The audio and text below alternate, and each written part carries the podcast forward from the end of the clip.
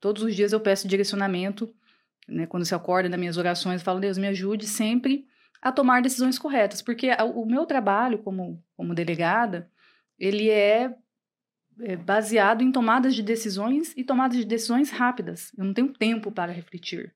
Né? Me chega uma situação lá, não, calma aí, eu vou lá pensar, estudar. Não, você tem que tomar uma decisão imediata porque está ali em jogo um bem maior que é a liberdade de uma pessoa. Então, eu sempre prezo e peço isso, né? Honestidade, seriedade e ser justa.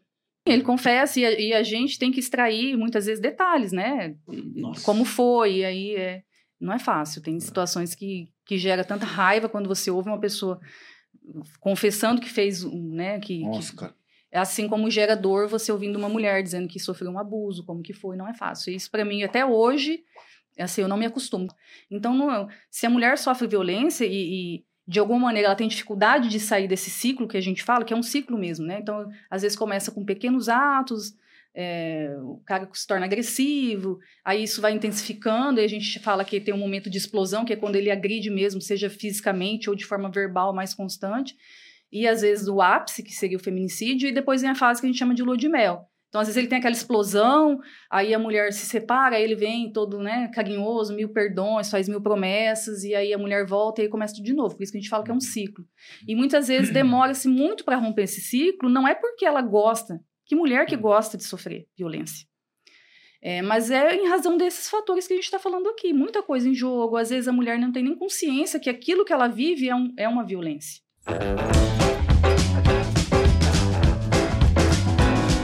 Café Brothers, episódio 55. Seis. Muito bom! Não corta não, ficou bom. Isso que, não, isso que ele bateu no peito antes agora e falou assim, aqui eu sou o apresentador aqui. Isso que ele perguntou agora cinco é, minutos atrás, né? Sabe o que foi? Eu baixei o parado aqui, foi lá no da Mel é. Não, tá perdoado. Vamos Vai. de novo? Capaz, chega o pau. Vai. Então tá bom, então. É, seja muito bem-vindo, Osmar Neto. Um salve, rapaziada. É. Ele tá de volta. Meu amigo ex-obeso. Viajou. ex-obeso e recordista. Álvaro Lanza, um exemplo de pessoa que quer possível. E perseverança. Um Isso. exemplo de que não podemos desistir. Joseph Cleaver. Seja, seja muito bem-vindo, Álvaro Lanza. Tamo junto. E o meu amigo aqui tá sempre do meu lado, aqui, Thiago Tamioso. Tô aqui. É nóis. Um salve pro nosso diretor, Thiago Augusto. Salve. E o Vadinho que não aparece aqui. É. Mas tudo bem. Homem fantasma. É. Galera, quero agradecer aos nossos patrocinadores aqui, né, do Café Brothers, a agência de marketing digital 454. Isso, vai estar aparecendo aqui. E a Celerium, sempre conectada, aqui, ó. Vários lugares aí, vai estar aparecendo. E também quero falar da, da Gold Cereais, cara.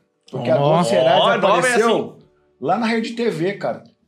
E aí, fazer um merchanzão também aqui, né? No Café Brothers, a Gold Cereais nos apoia desde o início, cara. Era lá na minha casa. Só que o dono da Gold nunca deixou a gente falar, porque ele. Não, agora vamos falar, Gold Cereais. Quer comercializar os seus grãos com segurança e qualidade? Gold Cereais. E Álvaro Lanza, especialista do agro. É, Você viu? Esses caras querem alguma coisa. Galera, é o seguinte. Hoje tá com a gente que é uma pera pessoa. Lá, pera lá, pera lá. E a central serviço? Calma aí, mano. Não, depois, depois, nós falamos. É no final, no final. Calma aí no meio. Hoje tá com a gente aqui no Café Bros uma pessoa muito especial da nossa cidade, né? É uma autoridade. Eu vou apresentar ela aqui para vocês. Eu tô aqui com a Gláucia Valério. Ela é formada em Direito na Unimate, Mato Grosso, na turma de 2007. Ela é noiva do Rogério Nodimato. Um abraço, Rogério. Já veio aqui. Ela tem algumas especializações, né? É, segurança pública, direito penal e processual penal. Ela foi 11 anos consecutivos escrivã da Polícia Civil e atualmente está há quatro anos como delegado de Polícia Civil. Seja muito bem-vindo no Café Brothers. Muito obrigada, estou muito feliz com o convite. Eu acompanho vocês aí nas redes sociais. É uma honra para mim estar aqui ao lado de homens tão incríveis. Oh, que massa, hein? Por falar em rede social, Thiago Camioso, chama a galera, hein? Gurizada, é o seguinte, eu tenho um convite muito sério para fazer para vocês. Especial. é, especial, um convite muito especial, muito emocionado. Hoje eu queria falar para vocês assim, que a gente está muito perto de bater um milhão de inscritos no YouTube. Então, se você ainda não está inscrito. Pela fé, querido. É que a gente, anda, a gente não anda por vista, a gente anda por visão. Aí, ó. Tá vendo? Eu não sei falar bonito desse jeito. Então eu só posso falar o seguinte: vocês vão lá e se inscrevem, vocês estão perdendo tempo. Se vocês não fizerem isso, eu não posso fazer nada. Mas o pedido tá feito. Mas eu espero que vocês vão. E no Instagram? O Instagram tá cheio de gente, não precisa ir lá não, vai só no YouTube. YouTube. Precisa ser. Mas eu. Não precisa não. não, mas- Vai. Galera, antes da gente começar aqui, nós lançamos uma caixinha de perguntas lá, né, Netão? O pessoal dá a sugestão de quem quer que eles vejam aqui no, no Café Brother, o pessoal aí da cidade e da região. Bombou lá, Netão? Bombou, tá até agora atualizando lá no negócio. Nossa, cara. O mais votado até agora foi o Bila. Pão seco. Gente, vamos mandar marcha aqui. Álvaro lança. Lança braba aí. Ó, Ó, Mauro lança, lança brava. Começa o papo aí com o nosso querido aqui hoje. Doutora delegada ou Valéria, hoje? Do jeito que Doutora você delegada quiser, né? Valéria, então. É Fique à vontade. É. É Valério. Va- Valério, É verdade. Valério. Doutora delegada Valério. Ah, pegou o, o sistema do Xandó. Doutora, a, a respeito de segurança pública na nossa cidade, o que, que você acha, assim, dentro do nosso estado do Mato Grosso do Sul, você acha que Maracaju, ele tá à frente, tá para trás, ele tá indo bem, tem se desenvolvido? Como você que já conhece, conversa com outras pessoas de outros estados, de outras cidades, o que, que você percebe? É, eu vejo que o, o estado de Mato Grosso do Sul é um estado muito privilegiado nesse sentido. Eu falo porque eu fui escrivã de polícia por 11 anos no Mato Grosso. Passei por algumas cidades e por antes de vir embora e me tornar delegada, eu vivia em Cuiabá. Eu considero Cuiabá uma cidade bastante violenta, é, crimes graves, crimes de, de repercussão o tempo todo acontecendo. E aqui no Mato Grosso do Sul, óbvio, não tem como a gente fugir de uma realidade de âmbito nacional. A gente tem sim crimes, às vezes aí de repercussão, crimes graves, como, por exemplo, homicídios, latrocínios, sequestro. Só você que tá eu, falando do estado. do estado. Do estado. Mas eu ainda vejo que não é tão grande comparado a grandes capitais aí do nosso Brasil.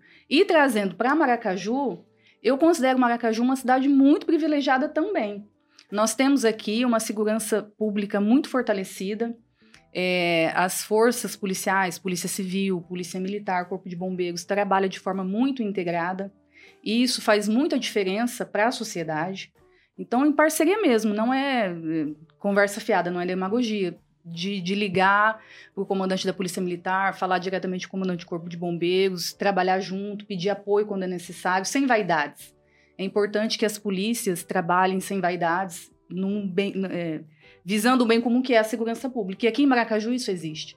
Além do apoio da comunidade em geral. A gente tem muito apoio da sociedade civil que se preocupa com a segurança entendeu? Pergunta, a Polícia Civil precisa de alguma coisa? Como que está a segurança pública? Prefeitura também é muito parceira e isso faz diferença no nosso trabalho. Você acha que aqui em Maracaju, em especial, tem alguma coisa a ver? Porque, tipo assim, eu, pelo menos, assim, eu, esse tempo fui numa roda de terra na casa do amigo meu, nós estava nos oito ali, sete tinha arma, sete tem arma, o CAC, alguma coisa assim. Então, assim, todo mundo tem arma em casa, ou arma na propriedade rural. Ou, você acha que isso interfere em alguma coisa? Olha, eu não vou. Não tem como dizer que isso interfere em. Porque é um, é um modelo tra- é um tradicional daqui. E às vezes, eu não sei, se eu, se eu fosse bandido, a mesma coisa, você vai bandido, você vai roubar a casa de alguém. Você vai roubar a casa de alguém que tem cachorro ou sem cachorro? Não, com certeza. Você fazer a sua parte para contribuir com a segurança é importante. Por exemplo, vamos manter as casas fechadas, trancadas, carros trancados. Não sei se dizer que é, o fato de muitas pessoas terem armas nas suas casas com as devidas autorizações, Sim, né? Vamos falar todas. de armas legalizadas. Se isso inibe. Pode ser que sim, não, não, não, não, não afirmaria como um fator. Mas eu vejo que aqui em Maracaju, por exemplo, a gente não tem, por exemplo, é, a gente tem, tem muito emprego, isso é um fator que contribui, entendeu? É, a, a oferta de emprego é grande, a- você não vê gente à toa, isso é um fator positivo, geração de renda alta no nosso município, entendeu? E eu acho que isso sim é mais importante do que eh, isso que você está me dizendo, né? Eu vou reformular a pergunta do Álvaro. Então, há quatro anos você está atuando aqui em Maracaju Isso.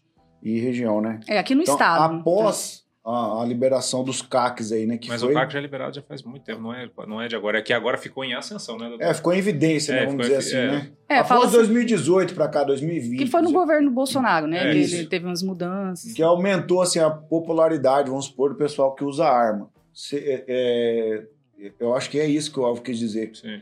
Para ter diminuído a violência. Porque Maracaju é uma cidade violenta? Não, não é nem, diminuído. Aqui, eu, desde que- assim, eu não sou nascido e criado aqui, mas eu tô aqui 18 anos e eu nunca ouvi falar assim em violência assim, nem grave aqui, tipo, extrema nem, nem, nem se fala, mas violência grande aqui. Sim, porque aqui a gente ainda tem um, um modelo de cidade do interior. Sim. Entendeu? Aqui é uma cidade relativamente pequena, onde as pessoas se conhecem. Não chegou aqui essa, essa criminalidade nesse nível de, de crimes graves, violentos, pessoas sendo assassinadas, pessoas sendo sequestradas. É, é muito pontual.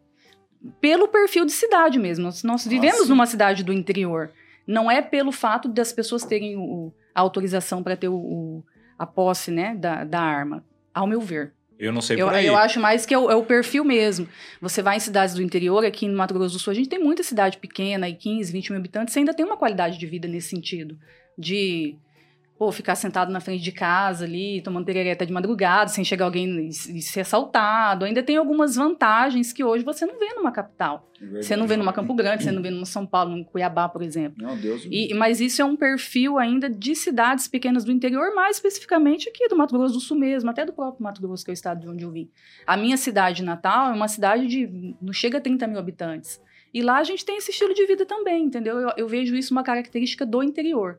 Ainda não chegou, graças a Deus, aqui, esse tipo de crime. Esse tipo de criminalidade. Se você Deus vê quiser, toda hora. vai. É, não. Se Deus quiser, nem vai. Mas é- ainda é uma realidade dos grandes centros. Eu não sei nas outras cidades, mas aqui o nosso prefeito dormia com 38 debaixo do travesseiro. É, ele falou que dormia contra. Não, tô- É, não, todo mundo tem que fazer a sua parte para contribuir né, com, a, com a segurança. É, e não é porque a gente não tem aqui esses tipos de crime que a gente está falando que, que a segurança pública vai, É, com é, certeza. como se diz, né, vai não- baixar a guarda. É, não, isso, a gente combate o que tem que ser combatido. Eu, eu fiz essa pergunta porque eu realmente eu, eu tenho essa assim, não é assim, eu não sei que não é 100% por causa disso, mas assim, eu entendo assim na minha cabeça um pouco, alguma coisa tinha a ver, sei lá, não sei, que todo, todos os crimes que acontecem aqui eles são muito pontuais. Tipo, ah, vem aqui alguém buscar encomenda de três caminhonetes, os caras roubam e vai embora. Ninguém morre, ninguém atira, ninguém é nada. Sim, eu vejo como uma característica, que, né, repito, por sermos uma cidade do interior. interior. Ah, não, se- não, não, não vive aqui em Maracaju criminosos Não. de alta periculosidade, entendeu? E olha que a gente a gente está num ponto aqui que é uma Uma rota, rota, né? A gente está no centro aqui do É, tráfico de drogas que é Ponta é, Paraguai, né? Ponta Porã. Então muita coisa passa por aqui, mas passa só, né? Deixa eu Passagem. voltar aqui um pouquinho na história que a gente estava falando do backstage, né? Você não é da- do estado do Mato Grosso do Sul. Mas conta como que foi essa tua. Essa, como que você ingressou na Polícia Civil? Foi como escrivã, né? Conta Foi. um pouquinho como que foi que você entrou ali na Polícia Civil. Você tinha algumas outras opções na tua vida, né? Você provavelmente teve que fazer uma escolha. É, foi, na verdade, é interessante isso, porque eu, eu né, sou formada em Direito, então, durante a minha faculdade, faltava, acredito que de dois, um ano e meio a um ano para eu me formar. Aí você começa a pensar, né, o que eu vou fazer? Porque o, curso de Direito te dá um leque de opções. Sim, com certeza. É. E aí um dia teve, abriu um concurso, concurso para Polícia Civil, e aí um colega meu de turma falou: ah, vamos fazer, vamos treinar, vamos começar a treinar, fazer provas de concurso para a gente ver como que a gente tá, porque eh, a gente se formando passa pela prova da OAB, enfim. E assim foi. Assim que começou a minha história na polícia, eu fiz esse concurso, aí eu optei lá e tinha lá vagas para delegado, escrivão e investigador. Falei, bom, eu acho que delegado ainda não estou muito preparado, estava fazendo ainda a, a faculdade, falei, vou fazer para esse Quantos cargo aqui. você tinha nessa época? Ah, eu devia. Eu me formei com 23, eu devia ter 21, 22 anos. É, tava nova, É. delegado. né? Aí eu falei, vou, vou fazer isso aqui. Aí eu falei, eu não- falei que, qual que é a diferença? Eu não, não me lembro aqui, eu perguntei na época, qual é a diferença de escrivão para investigador? Não sabia nem que, qual era. Ele, olha, o escrivão fica mais na parte dentro da delegacia e o investigador que vai pra rua. Foi isso aí que me responderam. Falei, ah, então vou fazer para escrivão, porque não sei se eu quero ir pra rua. E assim foi, eu fiz a prova, eu passei. São várias fases, né? Todos os cargos dentro da Polícia Civil são várias fases. Eu passei na prova objetiva, depois eu fui para as outras fases, e nisso foi passando o tempo, eu fui chegando no final da faculdade. Aí passou bem na prova física? Passei em todas. Pro- Prova física, tem outros testes psicológicos, enfim. E aí, quando eu me formei, um mês, acho que um mês, dois meses depois, foi já a convocação para assumir o cargo. Olha que legal. Caraca. E aí eu fui. Eu fui, eu não tinha nenhum diploma ainda, porque a faculdade demora um tempo para emitir, né? Eu tive que pegar um certi- uma certidão de conclusão de curso. E assim que eu comecei a trabalhar como escrivã, foi não sei se um acidente seria essa palavra, mas foi um acaso. Começou como um teste. E aí, quando eu entrei na polícia lá, com- né, no- assumi, eu, eu fui gostando do trabalho, porque o trabalho policial não existe um meio termo. Assim, ah, eu gosto um pouco. Ou você vai amar, ou você vai falar, não, isso não é pra mim, eu vou sair. Entendeu? Eu, ah, eu vejo dessa forma, os anos de experiência, né, me levaram a essa conclusão. E eu gostei muito do trabalho como escrivã. Aí eu fui aprendendo, né, e eu Tá. falei, calma. Pra galera entender o É. que que faz o escrivão. Além agora que você sabe, você tem que contar pra É, agora que você sabe. é. O que que faz? Já o- fala como que é o É. investigador também. Porque falou escrivão, imagina o cara na frente daquela. Escrevendo. Exato, é, é, um- é um- uma imagem que se tem. O, o escrivão, ele realmente ele fica muito com o trabalho mais administrativo. É, a polícia, o trabalho da Polícia Civil, ele é materializado através do que a gente chama de inquérito policial, que é aquele caderno ali onde você colhe todos os elementos da investigação. E quem é responsável por isso é o escrivão. Ele fica com esse caderno investigativo que é o inquérito policial, ele que é o responsável, na maioria das vezes, pelas oitivas, as pessoas intimadas vão lá prestar seus depoimentos. Então, ele realmente tem um, um trabalho do- de um teor um pouco mais administrativo. Mas também vai para a rua quando é necessário, participa de operações policiais, ele é um policial. E o investigador está nessa parte mais da rua, por assim dizer, de levantamentos, é, investigações no geral. E o delegado é aquele que chefia tudo isso. Ele que entra ali com a parte é, da análise jurídica mesmo. Pra E- colocar o cara pra cadeia. Exato. Então, como você era escrivã, você podia ir também ir pra rua. Pra... Sim, podia. Eles E você- falam. Mas você ia. Eu ia. Mas ia, ia pra. A mulher. É, Mas ia. quando precisava ou quando você queria ir? É, é, funciona assim, normalmente, co- como, que é feito o trabalho da Polícia Civil? Ele é um trabalho que a gente fala investigativo. Então, aconteceu um crime. Eu, eu digo até porque há, uma confusão, né? Algumas pessoas não sabem qual é a diferença da Polícia Civil, Polícia Militar, e aí tem Polícia Federal, enfim, é um bolo de polícias que o cidadão não sabe a diferença e é normal. É normal. A gente mesmo às vezes se perde nisso. É, mas a, a, a polícia militar, ela faz um trabalho que a gente fala preventivo, ostensivo. É a polícia fardada. Então tá ela. na rua. Isso, ela tá na rua visando o quê? A prevenção. Ela tá ali para inibir que o crime aconteça.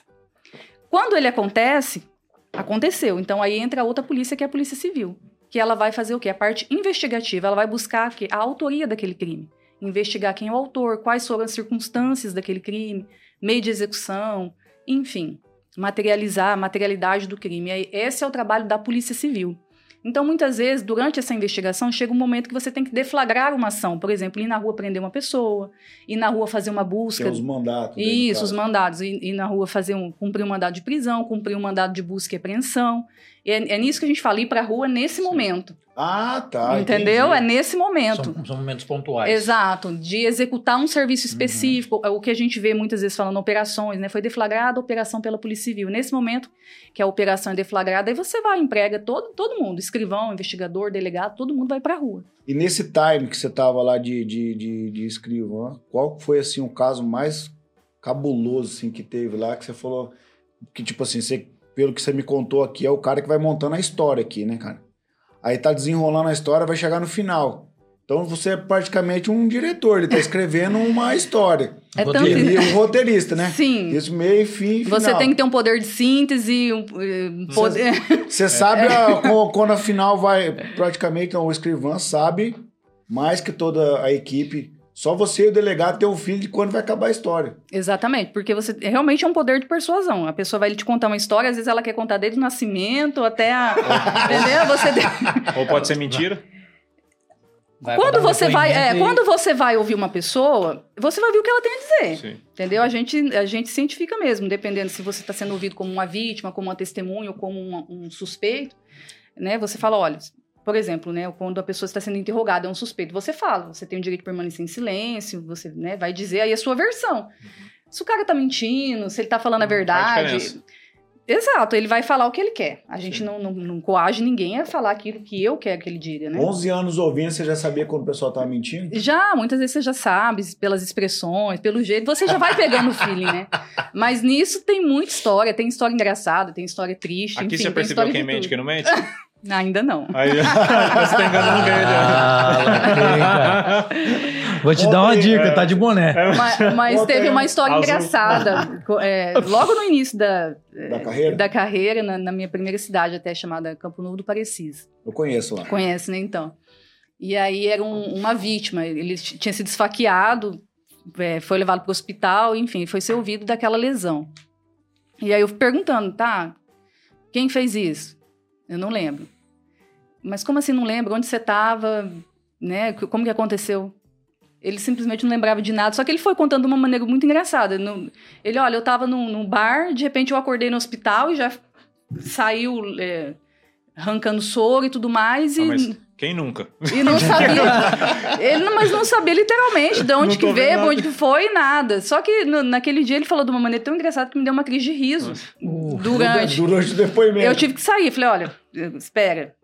Assim como já caso de você ficar revoltado, né? Caso de que eu particularmente sempre sofro até hoje, que é caso de abuso sexual. É difícil você ouvir um relato Nossa. entendeu? De, de uma mulher dizendo que, que foi abusada, às vezes é, é, Não falo constrangedor porque a gente que é mulher tem, um, né, tem uma sensibilidade maior, mas dói, né? Dói ouvir um relato, não é fácil.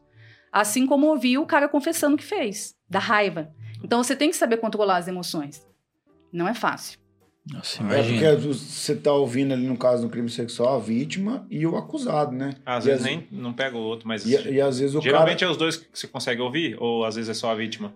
Não tem. É, maioria, é, maioria das vezes. Sim, é, é, É, depende com- de cada caso. Às vezes eu Porque às vezes não pega o cara, né? É, porque ela diz que o cara às vezes tá confessando ali, ele, ele confessa que ele, que ele fez. Sim, né? ele confessa e a, e a gente tem que extrair muitas vezes detalhes, né? Nossa. Como foi, e aí é, não é fácil. Tem situações que, que gera tanta raiva quando você ouve uma pessoa confessando que fez, um, né? Que, que- Nossa, cara. é assim como gera dor você ouvindo uma mulher dizendo que sofreu um abuso, como que foi, não é fácil. Isso pra mim até hoje, é assim, eu não me acostumo, porque o trabalho policial vai passando o tempo, você vai se acostumando coisas que pra uns é, ah, meu Deus, você já é normal Uhum. já é natural, não te surpreende, não te assusta.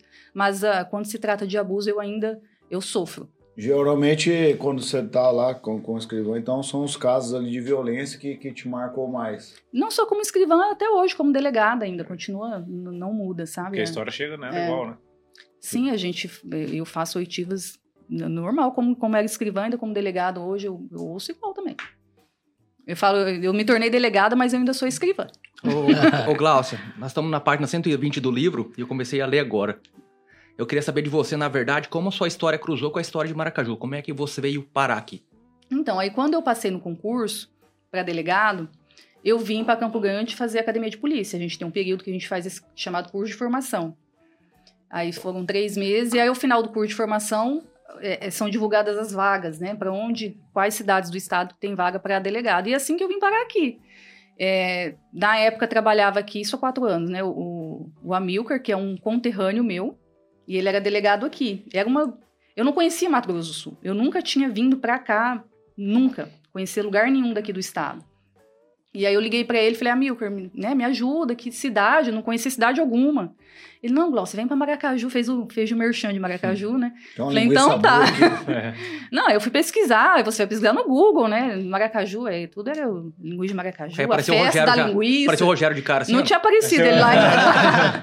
Ainda não tinha ele na história. E é assim que eu, que eu vim, eu fiz a escolha da minha primeira lotação aqui.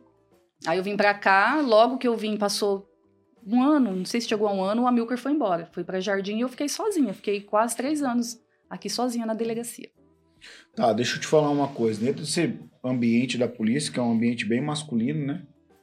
É, Foi, foi difícil pra você chegar assim e, poxa, eu sou a delegada tal, o pessoal entrar assim. Ou, ou alguém que é que, um, vamos dizer, um malaco, falta com respeito com, com você, com o fato de você ser uma delegada de polícia mulher. Sim, a, a profissão delegado de polícia, ele ainda, a polícia como um todo, né? Ainda é um ambiente predominante masculino. E a Polícia Civil não é diferente. Eu nunca sofri desrespeito, nunca, por onde eu passei nesse sentido, né, de ser menosprezada por ser delegada. Mas já, já vi situações das pessoas não confiarem que você vai dar conta do trabalho. Isso é comum. Entendeu? Ainda que não, não, não é dito diretamente, mas nas entrelinhas, no comportamento. Várias vezes eu. eu, eu A expressão facial. Sim, em conversa mesmo. Às vezes eu fiquei aqui, por exemplo, como delegada sozinha, a- né, cuidando, por assim, gerenciando a delegacia. Por três anos tinha gente que falava: Ah, mas você é da delegacia da mulher, quem que é o outro delegado? Eu falei: Não, sou eu que tô. Entendeu? As Caraca. pessoas, "Ah, mas, só, mas você sozinha. Isso aí é comum, já escutei várias vezes nesse sentido. E, e é dito isso, eu sei que, pô, pensa que por você ser delegada, ser mulher, você não vai dar conta do trabalho. Uma pessoa que falou um negócio desse não é casado. O cara que é casado, ele, ele- ele sabe que é é pior do que homem. Armado, então, irmão. Armado é- Então, é, mas isso aí é Já uma. manda assim, É. tem uma arma, não. É, pior. Já executa sem ter uma arma, sem nada, imagina. Esse tipo de comportamento eu já, já vi várias vezes e, e sei que não para por aí, sempre vai ter. E assim como outros colegas delegadas, sempre a gente, a gente conversa e, e já aconteceu com várias colegas nesse sentido. Desrespeito nunca, nunca aconteceu. É só esse. Você olha a pessoa, ah, mas só você, mas delegado, mas você dá conta.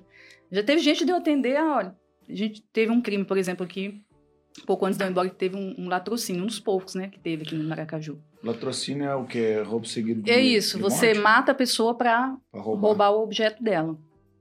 E, e foi um caso, assim, que a gente se empenhou muito, conseguimos identificar quem foi o autor, prendê-lo. E aí eu me lembro que uma das testemunhas, que era a namorada da, da vítima, logo que aconteceu o crime, a gente chamou ela, tinha sido uma das últimas pessoas que teve e tal, aí, enfim, ela prestou o depoimento, foi embora, aí quando a gente prendeu, né, foi noticiado e tudo mais, ela veio ali na delegacia, nem me lembro pra quê, ela, nossa, falou pra, na minha cara, uma mulher, nossa, vocês conseguiram prender. O dia que eu tive aqui, não botei fé que vocês iam dar conta. Mais ou menos isso, entendeu? Porque eu atendi ela, eu entrevistei ela, fiz algumas perguntas. Então, é mais ou menos por aí. Mas, Glaucio. Com certeza, desculpa, Não, Netão, é, pra, só para completar. Com certeza você já passou por essas situações, mas na contrapartida, com certeza a maioria admira você por onde você chegou hoje. Eu tenho certeza absoluta disso. Porque não é possível. Não é possível. A, a gente, assim, a gente, assim, que, que olha, é, com, eu acredito, na visão certa, séria da criação que a gente teve, assim, desse contexto, de não ter até essa, essa, essa questão de homem e mulher. Admira muito onde você chegou hoje. Não só familiar, as pessoas ao seu redor. Não, sim, muito. Eu converso muito com. Nós estamos agora no agosto, né? Esse mês de agosto tem um- uma campanha aqui no estado que é o Agosto Lilás. Então, desde que eu vim, né, para Maracaju, chega nesse mês, a gente faz muito trabalho, é, palestras em escolas, já fui convidada a empresas. Então, muitas mulheres me procuram e admiradas. Nossa, que legal. Uma mulher delegada, e eu fico muito feliz. Eu, eu procuro inspirar, né? Eu vou muito, fui muito em escolas da palestra para adolescente, aí as meninas né? Aí com seus 15, 16 anos, nossa, mas como Às que você acha fez? inalcançável. É, como que você fez? O que, que tem que fazer para ser delegada? Aí no final vem me perguntar, "Que que- mas o que, que eu tenho que fazer para ser delegada? O que, que eu tenho que estudar? Então é uma forma de inspirar, e isso é bom. Né, Eu falo para elas, olha, você como mulher, você pode estar em qualquer profissão. Você pode ser delegada, você pode ser uma, uma policial militar, uma comandante da polícia militar, corpo de bombeiros, aeronáutica, marinha, enfim, não tem, não tem limite. Né? Hoje a gente não tem mais que falar nessa questão de é, a mulher só pode isso, o homem aquilo, profissão que é só para o homem, profissão que é para a mulher. Já não cabe mais isso na nossa sociedade, né? Ao meu ver. E independente uh, se delegado ou delegada, você acha que é uma profissão perigosa? Com certeza. Eu acho uma Hum. profissão perigosa. A, a profissão policial é perigosa. Sabe, hoje em dia, eu falo, a gente só sofre críticas. Quem tá na polícia sabe, né? É, você não vê a mídia falando bem, você pode fazer mil coisas boas, aí Não, acontece. calma aí, pô. Nós, nós, nós somos amigos da polícia, É. né? Utilizar a Nós cafezeira aí temos- nós temos também. que ser, é, É, tirando uns caras aí que foi detido. É, não, mas enfim, vocês sabem do que eu tô dizendo. A gente liga Sim, a televisão, claro, né? claro. É Ah, difícil sim. ter. A polícia. maior, grande maioria. É, é fulano foi morto pela polícia, ninguém, ninguém coloca que houve um confronto, enfim, a, a profissão policial ela é arriscada. Enaltece o vagabundo às vezes e rebaixa Exatamente, o é uma inversão de valores, né? Sim. Então, eu considero sim. Embora a gente não esteja nesse trabalho ostensivo, né? Que nem eu expliquei que está ali na rua, né, né, nessa. Que é a polícia militar que está, mas a partir do momento que você investiga, que você prende bandido, você é, é um alvo. Você já teve que atirar em alguém? Nunca. Nunca? Graças a Deus. Mas se precisar. Ah, não tem vontade? Como assim? eu achei que ia falar, "Ai- ainda Mas não. se, se precisar. Pegar uma arma na mão não é uma coisa fácil. Mas se precisar, você atira. Sim, porque, como se diz, né? Antes, a mãe ele dele do que mor- eu, Antes a mãe dele exatamente. morrer chorado que a sua. né? Essa é boa. É por aí. É, É verdade, né? Não, porque assim, ó, há, há muita, vamos dizer, igual ó, só pegando esse gancho aí. As pessoas falam, a grande mídia fala, ah, uma operação policial, poxa, cara, o cara tá lá armado. Quer que o policial receba ele com flores, pombinha da paz? Não dá. Gente, O só cara que. tá armado, o policial também. Só que o que eu fico indignado é que a grande mídia, coisa, não entende que o policial também é ser humano, também tem família, também deixou gente esperando, e ele tá ali pra fazer cumprir a lei. Se o cara não quer levar chumbo no rabo, velho, não faz crime.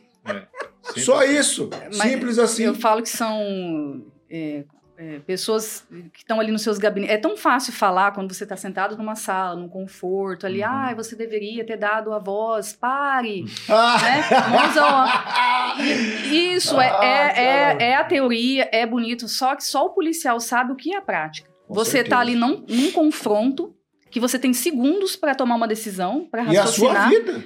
Além disso, Sim, óbvio, né? Então não é uma coisa falando, ah, por que, que não atirou na perna? Fala, você tá ali naquele segundo que o cara vai atirar em você, você não vai falar, não, calma aí, eu É, vou atirar na perna. Então, assim, é, é fácil falar, mas só quem vive a vida policial sabe a realidade. E geralmente esse Entendeu? pessoal Só. que fala muito aí, ah, por que, que não atirou na perna, que não sei o quê. A maioria deles usa segurança armada. Não, Então- ou, ou, ou, é, ou, é- porcaria também. Ou, Ah. ou se coloca no lugar e fala, "Ô, bicho, se, eu for tomar um tiro, eu quero E tomar na muitas perna. vezes um cara desse, tipo assim, se ele for, se ele passar por uma situação perigosa, o cara se caga, velho. O cara não tem reação nenhuma, o cara nem consegue Vai- reagir, não, porque é muito, muito mais difícil é, do que reagir certo é reagir. Sim. Só o fato de você estar ali batendo de frente e ter que tomar uma reação, é, de certa forma, protetiva, já é uma puta de uma atitude. Então, assim, além de. Cara, não é robô, velho. Você vai lá, não. É, tô programado pra mirar da É perna. o Robocop, né? Tipo assim, você tá ali, cara, o- o- e o cara se mexeu do jeito que você achou estranho. Você vai fazer o quê? Você vai esperar o cara arrancar uma arma e dar um tiro no meio da tua cara? Não vai. Mas é o que se espera, né? Eh, As pessoas querem que, que o policial seja de igual de filme, né? Porque eu falo que essas coisas você vê em filme. Só- Na- a realidade é diferente. E no filme novo, Então, né? vo- Porque nos então você- antigos não, eles é. matavam. Então você tá ali num, num momento é, intenso de conflito, que a sua vida tá em risco, é segundos, entendeu? Não Você tem já como. perdeu Beleza. colega de profissão já? Dentro da Polícia Civil? Em Hum, confronto? Não, colegas próximos eu nunca perdi. Conheço policiais que foram mortos em confronto, que né, você conhece aí do trabalho, de, de- mas próximo a mim não, mas... eh, E já- geralmente há uma comoção na polícia quando se Com perde um colega. certeza, porque se você perdeu um colega, você perdeu ele porque ele estava em trabalho. Sim. Ele estava servindo, né? A Polícia Civil tem um lema, que é servir e proteger. Então ele ele estava ali executando o trabalho dele e ele foi morto. E o bandido provavelmente às vezes ficou vivo, né? É, Então, é. assim, é, é uma pessoa que morre em, em trabalho Fora a policial. perda e é- indignação também, né? Sim, então sempre gera. A, a morte de, de qualquer policial em trabalho, seja policial civil, militar, bombeiros, né? É, E assim, ela gera comoção. Essa, essa, essa- assim, é, só pegando um gancho aí, que a gente vê no, YouTube da vida, malandragem o pessoal que. É real essa história mesmo, assim, que o cara faz tatuagem de palhaça porque ele mata a polícia mesmo? Ou. Ou é um mito? Não, Não, agora mitos, assim, mitos, já- muito- mitos e verdades É, agora. mitos- sim, verdade, já, já porque- houve, já, já Porque o Xonó tem um palhaço tatuado na Mentira! Esses dias falaram que eu era. ele, tá, ele escondeu o braço de perguntar. Esses dias falaram que eu era petista, que os caras estavam comentando lá no meu, até no meu perfil, ou não gosto do PT, cara. Fizeram uma piada, tive que me retratar lá, cara. Eu Não, não, mas não tem- tenho tatuagem de palhaço. né? Mas você poderia ter uma tatuagem de palhaço em homenagem a um circo, por exemplo. Sim, é. Mas enfim, é, tem, um, tem uma gama da criminalidade aí que fala mesmo que a tatuagem de palhaço seria Matador né, de polícia. matador de polícia ou que fa- faça alusão a isso. Mas aqui eu nunca vi. Ô, Gláucia, Hum. É lógico que você é uma autoridade, você não sofre tanto isso aí na pele. Mas as pessoas que você atende sofrem, principalmente mulheres, né? Nós vivemos num mundo, na verdade, que é machista, né? Ou talvez por, por nossas, nossas leis não serem tão rígidas. No Brasil acontece muito feminicídio, muita violência contra a mulher. E aproveitando, falando, nós estamos no mês de agosto, Isso. né? A gente pode falar sobre o agosto lilás e sobre também a correlacionar com a sala lilás, né? E como é que funciona isso aqui em Maracaju. Certo. É, essa campanha do Agosto Lilás, ela é uma campanha do estado do Mato Grosso do Sul. Ela foi instituída por uma lei estadual no ano de 2016. E ela foi escolhida o mês de agosto porque é o mês em que foi promulgada a Lei Maria da Penha. Então, é, nesse mês de agosto, agora não vou lembrar se é dia 7 ou 8, a Lei Maria da Penha completou 16 anos. Por isso que, né, o agosto lilás. E aí, essa, é, essa campanha de âmbito estadual, que visa divulgar é, a lei Maria da Penha, os direitos da mulher no tocante à questão da violência doméstica e principalmente políticas de prevenção, conscientização, enfrentamento, ela foi se estendendo para os municípios. Então, por, eh, Maracaju, por exemplo, tem também uma lei municipal que instituiu, a, oficializou a campanha, a maioria dos municípios do estado e também outros estados da federação que, que se espelharam no nosso e também adotou essa, essa campanha chamada Agosto Lilás, que é que tem esse objetivo, né? Divulgar a Lei Maria da Penha, divulgar é, o enfrentamento à violência doméstica. Mato Grosso do Sul, por exemplo, foi o primeiro estado a ter a Casa da Mulher Brasileira que é em Campo Grande, que é um projeto do governo federal que foi implantado, em primeiro lugar, em Mato Grosso do Sul, em razão dos elevados números de violência doméstica no estado. Naquela época, era um dos, um, um, praticamente um dos estados mais violentos nesse sentido, de violência à mulher. Por isso foi inaugurada aqui a primeira Casa da Mulher Brasileira. Hoje tem em Brasília também, em Curitiba, salvo engano. E a Sala Lilás? Aí a Sala Lilás o que acontece? Nem todos os municípios do estado ele tem uma delegacia especializada no atendimento à mulher. Nós tem, a Polícia Civil ela é regida por uma lei orgânica que tem os requisitos institucionais para você ter essas delegacias especializadas no estado. Então, em, é, em, razão dessas políticas de enfrentamento à violência doméstica, foi criada essa sala Lilás nos municípios onde não há uma delegacia especializada de atendimento à mulher. Aqui no Mato Grosso do Sul, assim como em outros, outros estados, normalmente só as capitais que têm entendeu? Igual, então, aqui no Mato Grosso do Sul, a gente tem em Campo Grande. Então, no, nos municípios do interior, onde não tem essa delegacia especializada, aí criou-se a Sala Lilás, que é um espaço dentro da delegacia que você você destina esse atendimento das vítimas de violência doméstica. Ela vai chegar lá e aí ela vai ser atendida nesse espaço dentro das delegacias dos municípios. E só me, me, corrigindo, além de Campo Grande, nós temos as principais cidades do estado, onde a gente chama de regionais, que tem delegacia da mulher. Então, Dourados, Três Lagoas, Corumbá, Coxim mas os municípios onde não são sedes de regionais aí que foi instituída a Sala Lilás. Assim, ó, é, fala um pouquinho para nós aí, na pandemia aumentou muito a violência contra a mulher? É, o que, que aconteceu na pandemia? O, o, o, o contrário também, né? Não, é porque, não... é porque houve um fenômeno. Na verdade, houve uma diminuição de registro de boletim de ocorrência. Vai. Porque. As, não podia sair? Sim, né? Você teve decretos, as pessoas não saíram de casa, os, os próprios serviços públicos foram meio limitados, horário de atendimento, enfim, virou aquele caos no, naquele primeiro momento. Então, houve um, uma diminuição no número de registros de boletim de ocorrência. No entanto, quando passou esse período mais crítico da pandemia, que os números vieram à tona, por exemplo, em 2020, que foi o ápice praticamente da pandemia, aqui no Mato Grosso do Sul foi o ano que mais teve feminicídio. Entendeu? Então, embora tenham reduzido os registros de boletim de ocorrência, depois constatou-se que foi um período que as mulheres mais sofreram violência doméstica, justamente porque ficaram trancanfiadas em casa com, com seus agressores. Tira, tira uma dúvida minha. É, o que, que caracteriza feminicídio? Ele é um homicídio qualificado, onde é, por você matar uma mulher em razão dela ser mulher, que a gente fala em razão da condição de sexo feminino, ou você matar uma mulher dentro do contexto do âmbito de é, doméstico e familiar, que, que, seria dentro desse âmbito da Lei Maria da Penha. É, se a, a, morte da mulher for dentro de uma dessas duas situações, aí a gente fala que é o feminicídio. Entendi. Que ele recebe esse nome por ser um homicídio qualificado e aí, como consequência, esse autor ele vai ter uma pena maior. Doutor, e assim, o que, que acontece, cara, com, com, com as mulheres? Elas não têm uma força para se desvencilhar desse agressor. Por exemplo, às vezes o cara é o cara que proveu o dinheiro, ela não trabalha, ela não tem para onde ir. Que que, ou é paixão mesmo? O que, que a, a, doutora vê ali no momento que fala, por, por que, que essa mulher aceita essa situação? É, essa é a pergunta que é sempre feita, é normal. E a, gente, e a resposta é: são vários fatores, não tem um fator. Por que, que a mulher. E nunca é o mesmo. Sempre. Existem fatores primordiais. Então, por exemplo, dependência financeira, tá? dependência psicológica, É, Falta se de apoio. É, Exato, falta de amparo familiar. É, falta muitas vezes de informação. Vergonha. Tá? Muitas Medo. mulheres têm vergonha, exato. Medo. Então, assim, é, é muita coisa envolvida.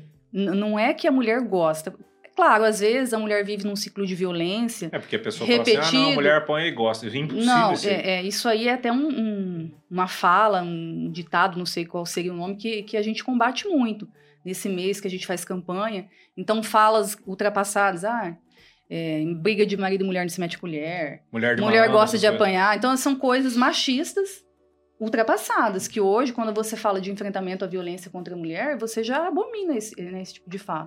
Então, não- se a mulher sofre violência e, e, de alguma maneira ela tem dificuldade de sair desse ciclo que a gente fala, que é um ciclo mesmo, né? Então, às vezes começa com pequenos atos, é, o cara se torna agressivo, aí isso vai intensificando, e a gente fala que tem um momento de explosão, que é quando ele agride mesmo, seja fisicamente ou de forma verbal mais constante, e às vezes o ápice, que seria o feminicídio, e depois vem a fase que a gente chama de lua de mel. Então, às vezes ele tem aquela explosão, aí a mulher se separa, aí ele vem todo, né, carinhoso, mil perdões, faz mil promessas, e aí a mulher volta e aí começa tudo de novo. Por isso que a gente fala que é um ciclo.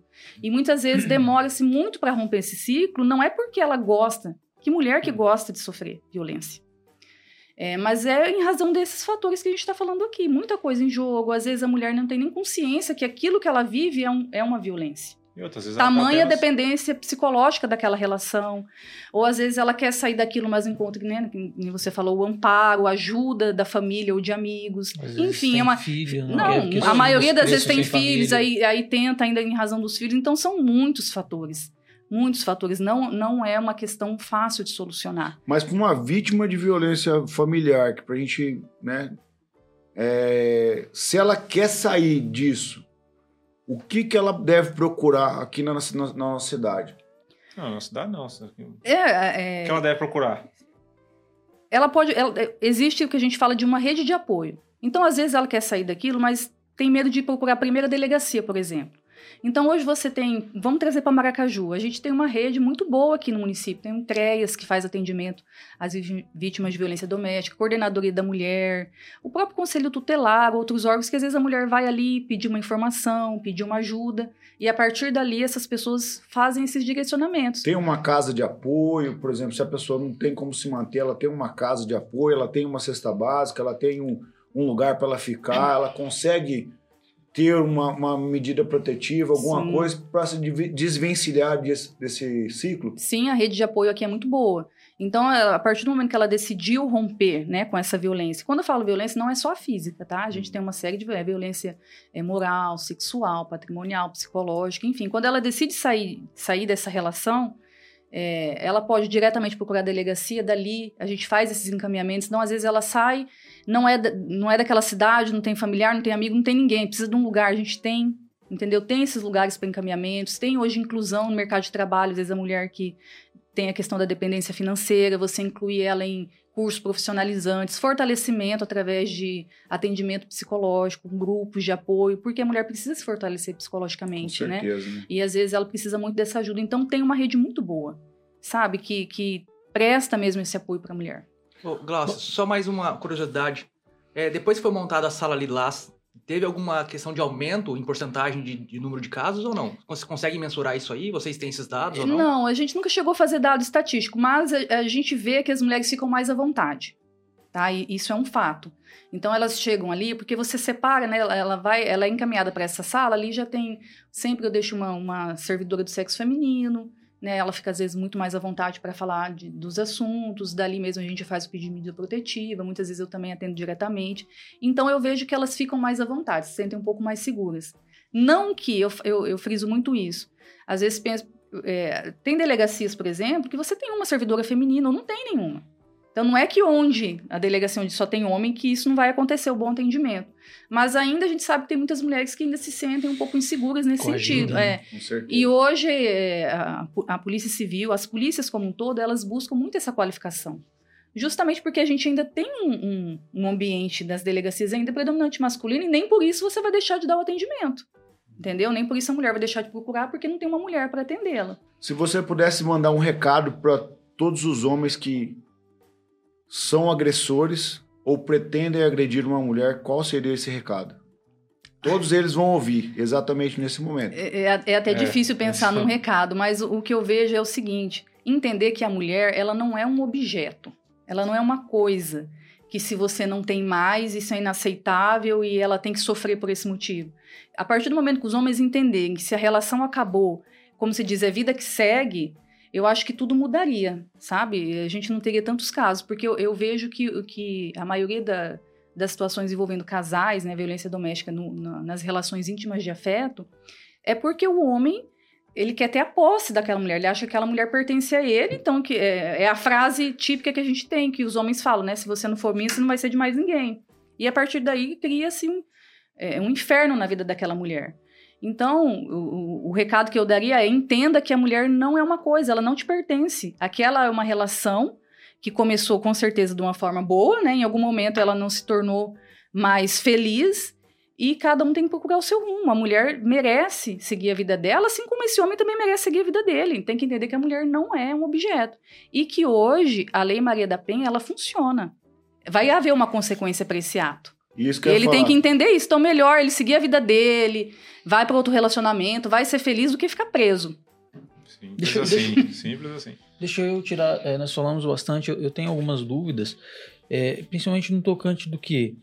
O que, que garante, por exemplo, que a mulher foi lá, du- é, são duas perguntas em uma, vamos colocar. Primeiro de tudo, o que, que garante que a mulher foi lá, denunciou, e esse cara não vai matar ela?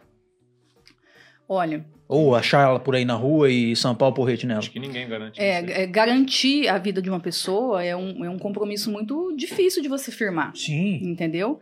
É, o- as leis elas vão se aperfeiçoando justamente para a gente tentar dar a ela essa garantia, entendeu? Então, é, eu falei, a, lei- a Lei Maria da Penha tem 16 anos, né? 16 anos atrás, a mulher não tinha uma lei específica que a respaldasse. Então, você tinha números bem menores de mulheres denunciando, você tinha penas irrisórias, agressores é, impunes, tudo isso aumentava a sensação de impunidade, é, falta de, de confiança da mulher na justiça. E isso foi mudando, vem mudando. Então a lei ela vai se aperfeiçoando justamente para a gente tentar dar essa garantia que você está falando. Uhum. Então hoje a gente tem as medidas protetivas, que é uma forma de, de buscar dar essa garantia a ela, e a prisão em si. Entendeu? Penas mais severas. O feminicídio, como eu disse, é um homicídio qualificado. Então hoje o agressor pode ficar até 30 anos preso ao, ao cometer o homicídio. Antes não. Então, são medidas que, que é feita através de políticas públicas, estudos, tudo visando dar essa garantia. Mas falar, olha, eu vou garantir 100%, a gente não consegue. A gente, eu digo, a, a- a segurança pública como Uhum. um todo. Mas é, a gente faz o que está ao nosso Samba alcance. conforme e, a dança é, deixa. E, e, e com certeza sempre buscando a proteção dessa mulher, Tá, 100%. o- outra coisa assim que, que assim, é, eu acredito que, que tenha, que, que aconteça ainda até hoje, é a mulher foi lá denunciar, né? A mulher sofre violência de alguma maneira em casa, foi lá denunciar. E aí a amiga dela falou assim, não, que não é bem assim, dá mais uma chance pra ele e tal, e ela vai lá e retira a denúncia. Como Não que pode, funciona que isso? Não pode mais. né? É, Não, alguns crimes, ele, eu falo- é, é o que a gente chama de depende da representação da vítima. A própria lei prevê isso. Só que hoje são crimes é, menos graves, por assim dizer. Então, a lesão corporal, por exemplo, que é a agressão física. Uhum. Até um tempo atrás, antes aí, no- até no início da Lei Maria da Penha, a- o próprio Código Penal ele previa que precisava do que a gente fala representação. É um termo de autorização da vítima. Então a mulher chegava na delegacia e dizia: "Não, eu quero representar contra ele, ou seja, eu quero que ele seja que ele responda por esse ato". Aí passou uns dias, aconteceu isso que você narrou. Ela voltava, olha, eu não quero mais. Aí a gente arquivava aquilo porque dependia da vontade dela. Hoje, né, e aí eu volto a frisar, em razão de evoluções que a gente tem para proteger a mulher, mesmo se ela fala que não quer mais, o processo segue. Deu ruim pro cara. Entendeu? O inquérito continua, esse cara vai ser denunciado, processado e julgado. Então, são mecanismos que foram sendo aperfeiçoados para garantir a proteção da mulher, às vezes até contra ela mesma. E aí Numa situação que ela mesma, né, É. quer, mas vai Muitas seguir. vezes ela tomou decisão ali num momento assim é, decisivo, né? Falou assim, Uhum. não vou lá, vou denunciar esse sem vergonha porque pra mim já chega. E aí depois o cara vem, passa um migué, no- ou tipo assim, a mãe, a sogra, a irmã vem conversa com ela, não dá mais uma chance porque nem é bem É muito assim. comum, sabe? É muito comum. Eu a gente, imagino. e a gente não julga. Eu- a gente fala que ali, quando a gente atendia a mulher, a gente não, não vai obrigar ela a se separar, a nunca mais voltar cara. Não é esse o trabalho nosso. Nosso trabalho não é julgar o que acontece ali dentro.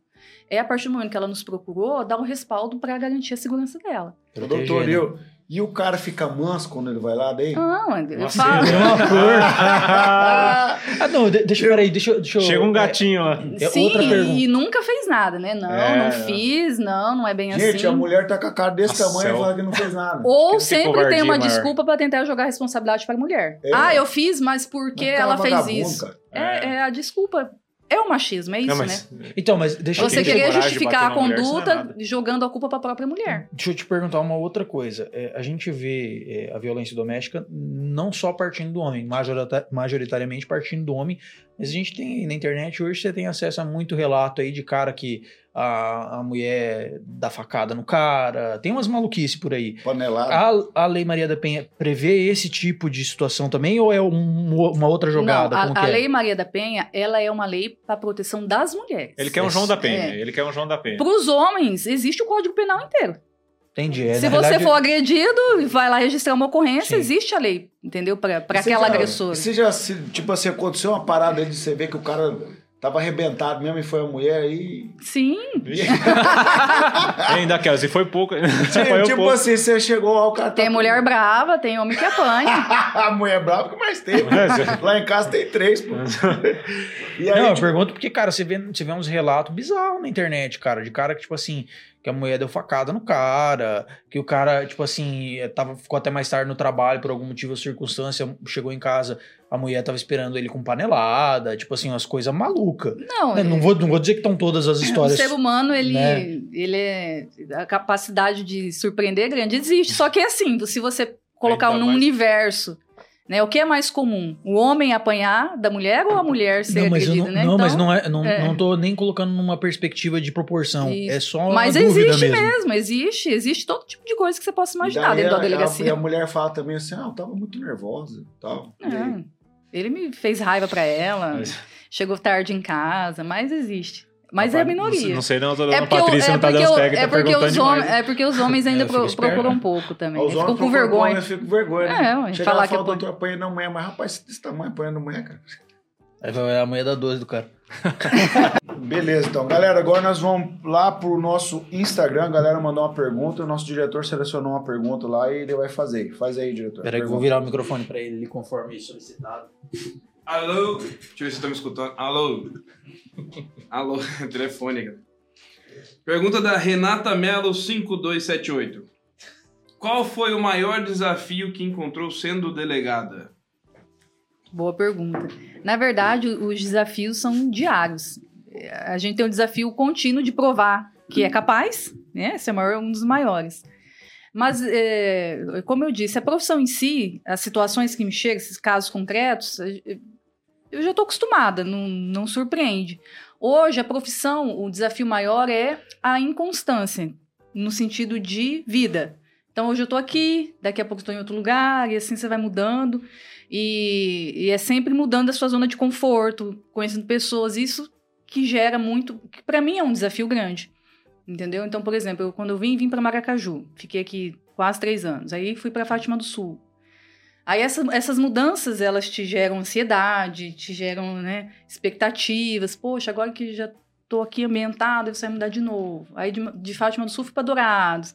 Então esse é um desafio da nossa carreira, você tá em constante mudança. Mas assim, o caso mais cabuloso, que, nossa, eu peguei esse caso aqui, esse que me marcou muito, falou assim, nossa, meu Deus, isso aqui é o CSI Miami. Olha, o dia que a gente chegar no nível de CSI Miami, eu vou ficar muito feliz.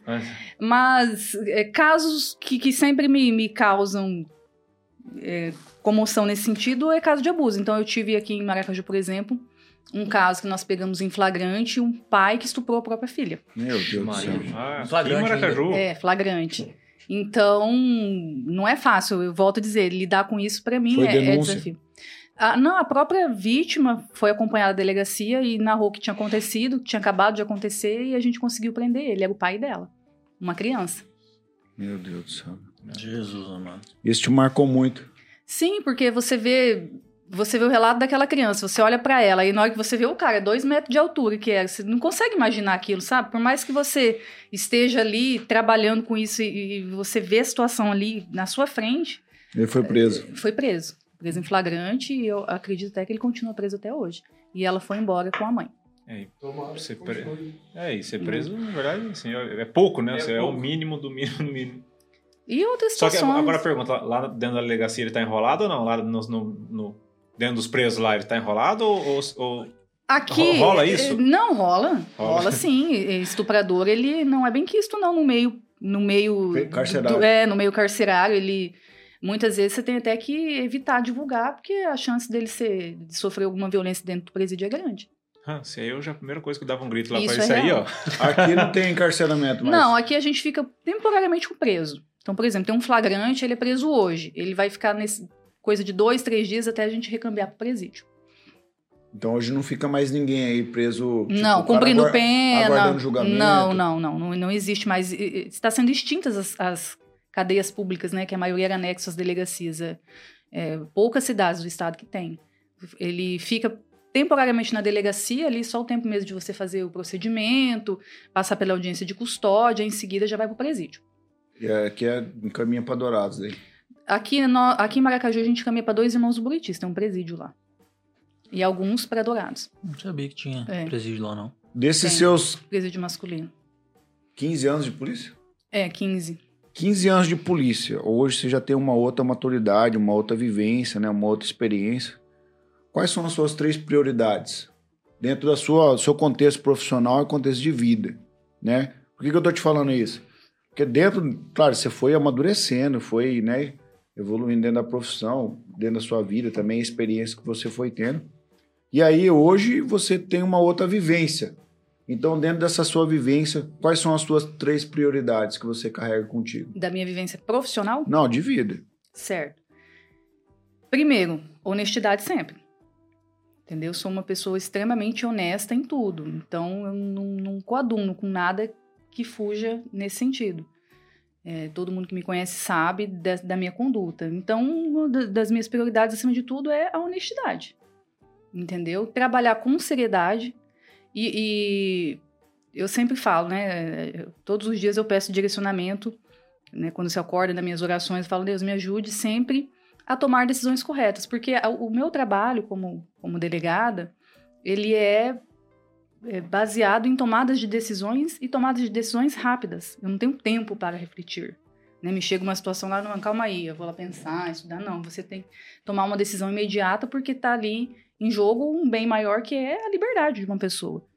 Então, eu sempre prezo e peço isso, né? Honestidade, seriedade e ser justa.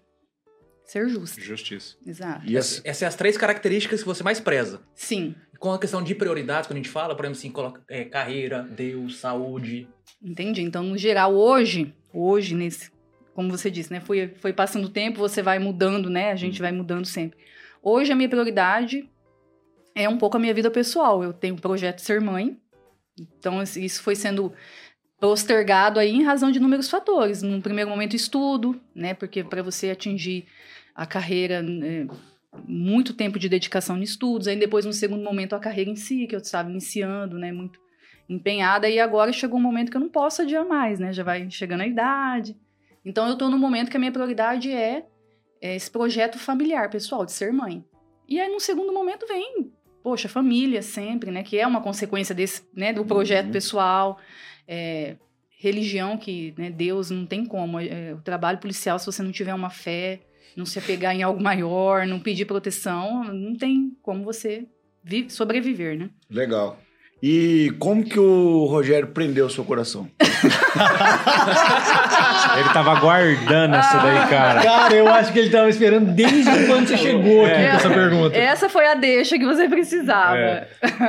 E- Isso é engraçado porque a, a piada que, que toda mulher policial sofre, ai, me prende, né? É. Vê, ah, você é policial, me prende, quero ser preso. Fala, ai, meu Deus do céu, ninguém merece. essa piada. Mas não foi o caso dele. não, não. E o Rogério Neto conhece, ele é tímido, né? Então, às vezes, ai, como que, que você. você que prendeu ele, então. Eu não sei, Eu- Talvez. Mas a gente se conheceu, né? Um, um ano praticamente depois que eu tava aqui. em- no primeiro momento, tive amigos, uma roda de amigos em comum, e foi acontecendo aí. Se conheceu daí, então, É. legal. Não, é que ele já teve aqui, né, galera? Então a gente conhece um E pouco. agora do- tá em cárcere, cárcere privado. Cárcere né? É, É. ficou preso, ele não sai de casa até eu voltar. né? Mas a gente se conheceu num, num curso, inclusive, que eu fiz aqui. O, o Álvaro já fez também, que é um Mastermind. E A gente eu já fez participei. Não, você Não, fez, né? eu acho que foi na, ou na minha depois? turma. Depois? Não lembro. Não, eu acho que eu fiz depois, porque você já tava, acho que tava lá auxiliando então. o pessoal, né? Então foi. Já era professor. A gente se nossa. conheceu ali, aí a gente se tornou amigos, enfim. Criamos um- uma roda de amigos a partir desse curso. Amigos que, que a gente leva até hoje. E foi aí que surgiu o relacionamento. Você sabe que isso aqui vai estar gravado enquanto existir internet, isso aqui vai estar gravado, né? Então, Uhum. as pessoas no Se futuro. depender de mim, vai existir bastante tempo. internet. É, Então, Se for da Acelera, mais tempo ainda. com certeza, né? E mais rápido. Então, assim, é, a, gente, eu, a gente faz uma pergunta pro. Que recado você deixaria para as pessoas que vão te ouvir daqui 20, 30 anos, ou quem sabe até né, o seu futuro filho ou filha que for ouvir esse podcast? Que conselho você daria para a pessoa do futuro que vai ouvir esse. Uma pessoa que você ama, sei lá, o que você quiser falar, deixar um recado pro eu do futuro, ou para os seus filhos do futuro, ou para o seu neto do futuro. Ou até a sociedade, tanto faz. É. você preferir. O primeiro recado que eu deixaria é nunca desistir do seu sonho. Nunca. Caramba, tem mais de um? Sob hipótese alguma. Pô, Sim, sei. porque através dele vem outros. Ter perseverança, persistir, não desanimar. Eu digo por experiência própria.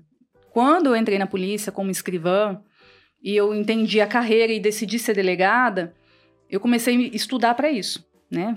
Foco ali, estudos, e aí eu tive uma aprovação no, no concurso de delegado do meu estado, do Mato Grosso, numa fase. Aí a- tive aprovação na segunda fase e reprovei na terceira. São, são sete fases o concurso de delegado. E essa reprovação me deu uma baqueada, sabe? Eu fiquei muito triste, por muito tempo inconformada, né? Você fica criando mil coisas, ah, mas se eu tivesse feito isso, aquilo. E eu desanimei naquele momento. E parei de estudar. E aí passou um tempo, aí fui, né, tive outros projetos, enfim. E aí um belo dia eu falei assim, não, mas, né, por que que eu parei? Eu posso, vou voltar. E assim foi. Então hoje, fazendo uma reflexão lá atrás, poxa, se eu não tivesse parado, né, eu já teria al- alcançado meu objetivo há mais tempo. Então, o recado para o meu eu do futuro é isso, né? Nunca desistir do seu sonho. É, e principalmente as mulheres, sabe? O- a questão do empoderamento feminino é, é muito importante. Eu, eu levo isso muito a sério. Não deixar ninguém dizer que você não é capaz, ou te limitar a você só pode fazer isso ou aquilo porque você é mulher. Sabe? Você pode ser exatamente aquilo que você quiser. Exatamente. Que massa, mandou É. marcha aí. Mandou Fala, marcha. meu, você quer falar alguma coisa? Eu, eu vou voltar. Posso voltar lá Manda atrás? bala, manda bala. Não, eu quero, eu quero falar o seguinte. é, você hoje, você tá aí, você morou três anos, tá aí mais de um ano já de novo, né? Não, eu, eu voltei recentemente. Ah, você voltou agora? Voltei recentemente. Não, mas enfim, você já conhece Aham. a cidade, é, já, já sabe como que funciona. Na tua opinião, assim, que atitudes que a gente poderia, como a gente falou in- inicialmente, Maracaju é uma cidade pacata, tranquila, é, mas ainda acontece umas, uma safadeza por aí de vez em quando, né? O que, que você acredita que a gente, como população, porque a polícia dizer que a polícia não tá com o olho em todo lugar, não tem a mão em todos os lugares, então depende mais da população do que da polícia para a coisa funcionar. O que você acha que a população em si poderia fazer, tem capacidade de fazer para colaborar com uma, uma segurança pública mais eficaz, vamos colocar assim? Boa pergunta. Sim, ótima pergunta. É, a colaboração da, da, da sociedade como um todo, ela é muito importante mesmo. Porque se todo mundo fizer a sua parte, as coisas ficam mais fáceis, não só da segurança pública, que aqui a gente está falando sobre isso. Então, muitos crimes que acontecem, crimes que a gente ali dentro da delegacia fala que é rotineiro, que é coisa que sempre aparece, poderia ser evitado por um comportamento da própria pessoa. Então, deixar a sua casa trancada quando você sai de casa, você está aí evitando que ela seja furtada. É, redes sociais hoje em dia, né? A gente vê muito essa exposição, as pessoas achar que pode falar o que querem, sem limites, e, e não é bem por aí. Há um limite no seu direito de expressão. É, Enfim, coisas nesse sentido. Vou sair com meu carro na rua, poxa, tranca ele. Não deixa seu, seu, seus bens, objetos, pertences de valor dentro do veículo. Então, são coisas que a gente divulga. Hoje em dia está muito em alta a questão dos crimes, é, estelionato, né? Golpes. Então, tudo isso é um trabalho muitas vezes preventivo que a própria pessoa faz a sua parte. E isso vai colaborar com a segurança pública como um todo. Claro, tem crimes aí que a gente fala que é, não tem como o cidadão evitar. Mas alguns têm, como ele pelo menos prevenir. Deixa eu, a gente, antes, antes você falou um negócio e aí eu fiquei pensando, né? É, diferença da, da escrivã pro, pro, pra delegada, pro investigador, civil, militar. Você não acha que seria interessante a gente, é, que a gente tivesse, não sei se força seria a palavra, mas talvez capacidade de criar alguma coisa para levar isso para dentro da educação, para dentro das escolas, para levar essa informação, porque assim, cara, tem muito adulto aí que não sabe a diferença de polícia militar para polícia civil, que não sabe a diferença de um escrivão para um investigador, que não sabe a diferença de nada.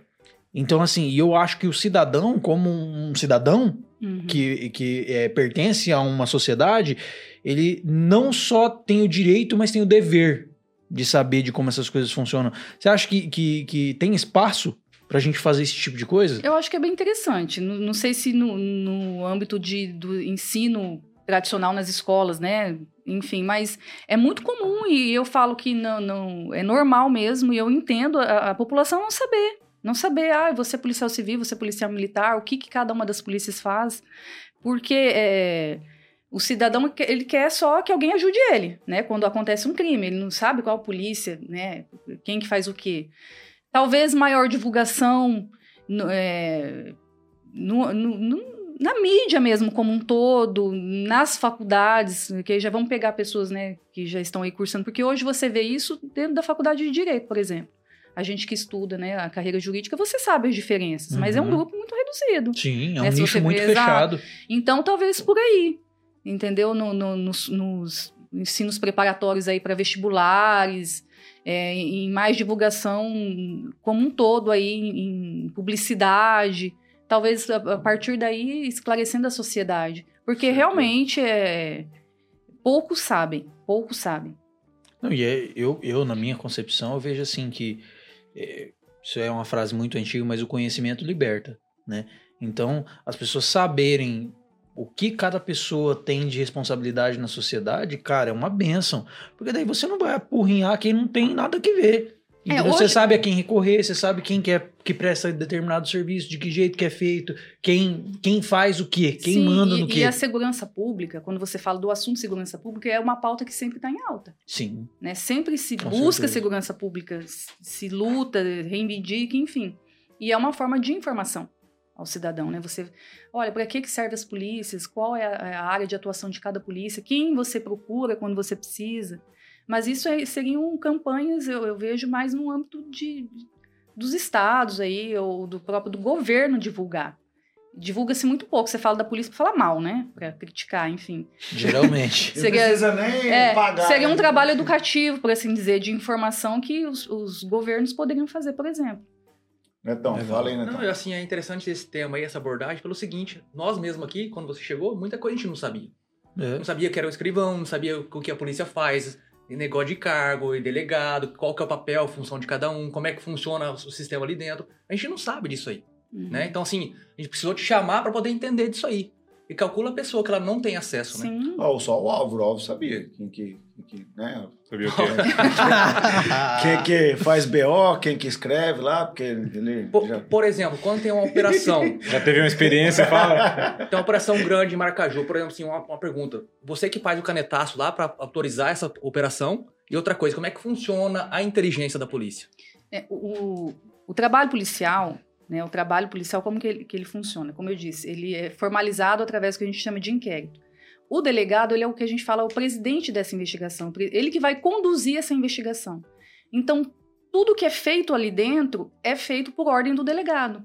Ele que vai, vai direcionar, olha, qual prova a gente vai colher, quem que a gente vai ouvir, qual medida judicial eu vou solicitar, vou pedir uma busca, vou pedir uma, uma quebra de sigilo bancário, telefônico, enfim, uma gama de, de recursos que nós temos dentro da investigação policial. E isso é conduzido pelo delegado de polícia, esse é o papel dele, que a lei, atribuído por lei, né? Um trabalho de natureza jurídica que a gente fala. E, e a partir disso, cria-se cada vez mais a própria lei, né? É, é, mecanismos de facilitar esse trabalho investigativo. E a, a inteligência da polícia é assim. Hoje, vamos, vamos falar né, o português correto. O bandido ele tem inúmeros recursos e a gente não pode ficar atrás. Então a gente tem que avançar sempre nessa questão de atualizar os, os recursos da investigação. E hoje a gente tem que usar a tecnologia.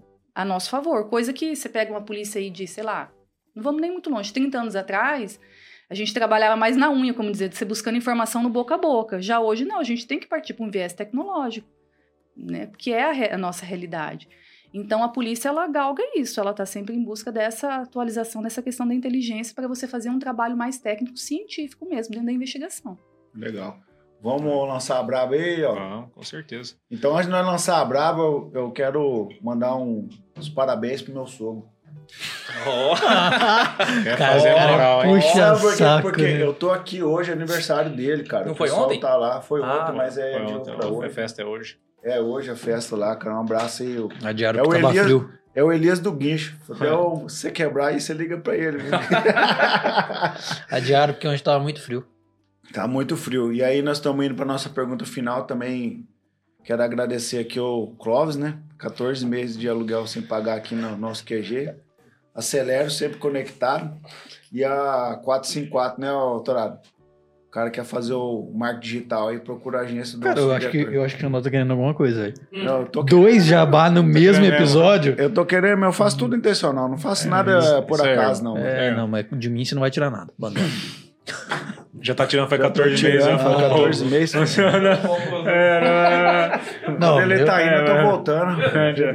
É. Então, vamos pra nossa pergunta final. É o Álvaro que faz ela, essa pergunta aí. Eu não vou nem enfeitar. Quando muito. ele tá aqui, Quando né? ele tá aí, né? Quando ele não tá, a gente se vira. Vou ter que fazer ligeiro, porque eu me boicotaram. A gente fizer minha quadra, falou, mano, você faz mais ligeiro aquela pergunta por último, lá, porque você tá É, rodeando ele vai demais, fazer né, a pergunta, a gente quer Não, saber a hora, ele quer O cara me explicar. incomoda quando eu não venho, e quando eu venho, ele quer mandar no que eu falo. Mas tudo bem, vamos lá, Glaucio. Qual que é? Manda aí. A braba, que é a última e a mais interessante pra nós aqui do café. Quem é Glaucia Valério? Boa Hoje foi muito. Caraca! Não, pra ver se é assim, né? Que, que, que- que- do gosto dele. se tá. Tramontina, velho. É, Você, você podia explicar um pouco mais. Ah, é, não, mas- é, se, ela, se ela já assiste o café, ela vê, ela já sabe o que é. É, se definir não é fácil, né? Não é fácil. eu, eu acho que é, é o mais difícil. Só que muito interessante, ontem, coincidentemente ontem, enquanto eu fazia ali minha jantinha, eu tava ouvindo um podcast do Brunecast. Eu gosto muito dele, Thiago Brunet. E aí ele tava...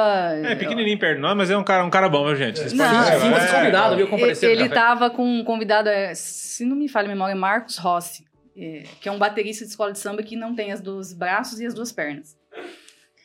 É, Foi a mesma coisa que eu pensei. Depois vocês olhem lá. E, e ele é, e ele é palestrante motivacional, em razão né, di- disso. Mas, enfim, em dado momento do, do- da, da entrevista, ele disse que durante toda a vida ele sempre teve o apoio do pai, em razão da, né, da- das limitações dele, não deixando que ele tivesse a sua autoestima baixa. Então, o pai dele falava para ele, era um exercício sempre, né? Olha no espelho, você tem que falar cinco palavras que te definem. E palavras positivas. Então, fulano, você, mas, né, fala, Marcos Rossi, o que você é? Então, eu sou amor, eu sou isso e aquilo. Então, agora, voltando à sua pergunta, me fez lembrar esse podcast, eu me definiria com palavras. Quem é Glaucia? Então, eu sou uma pessoa que guio a minha vida toda, seja qual é o qual, qual for o aspecto, por amor, honestidade e humildade. Isso me define em tudo.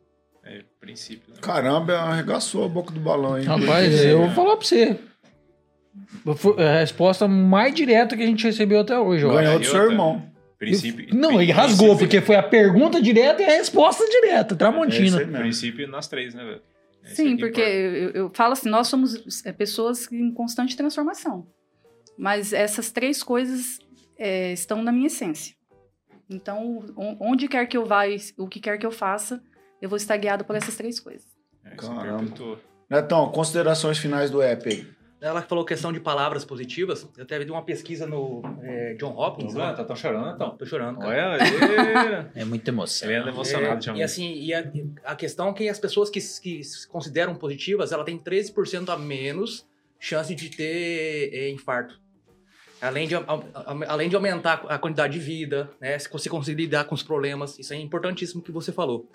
É, e para falar sobre as minhas considerações finais, eu acho que só as três características você colocou no lugar das prioridades ali te marcou bastante, né? Porque é o seguinte, você na, na posição que você tá, a autoridade que você tá, você precisa ter essa postura.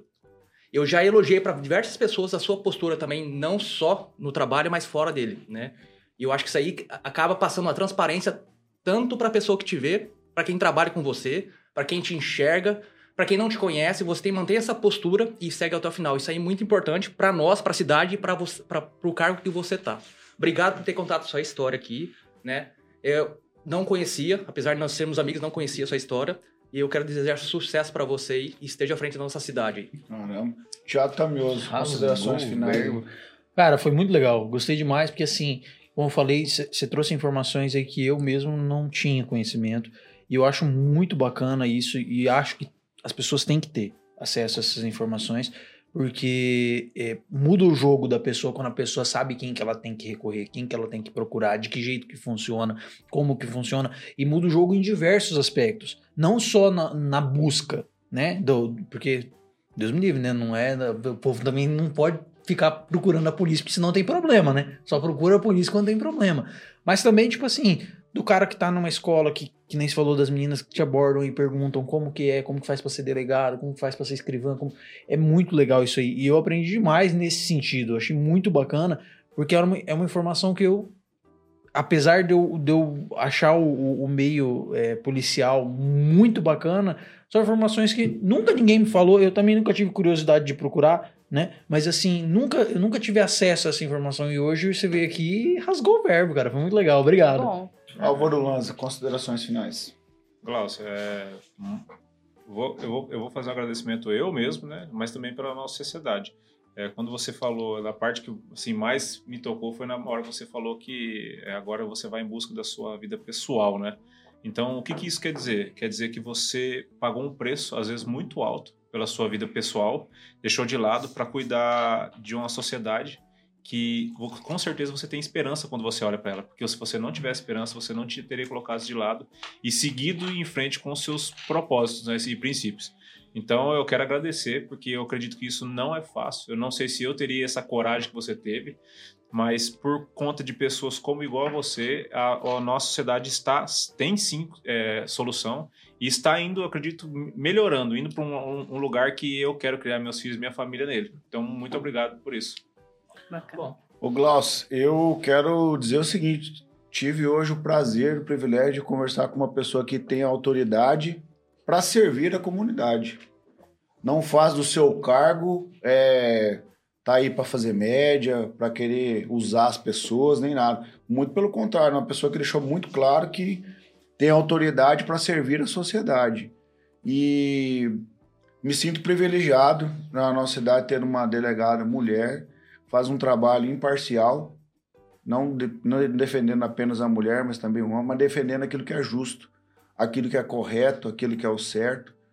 Trouxe para a nossa mesa aqui do café valores inegociáveis, que são também alguns dos nossos valores, né? Como eu disse e acredito que pessoas que vão te ouvir, mulheres, vão se sentir inspiradas na sua história.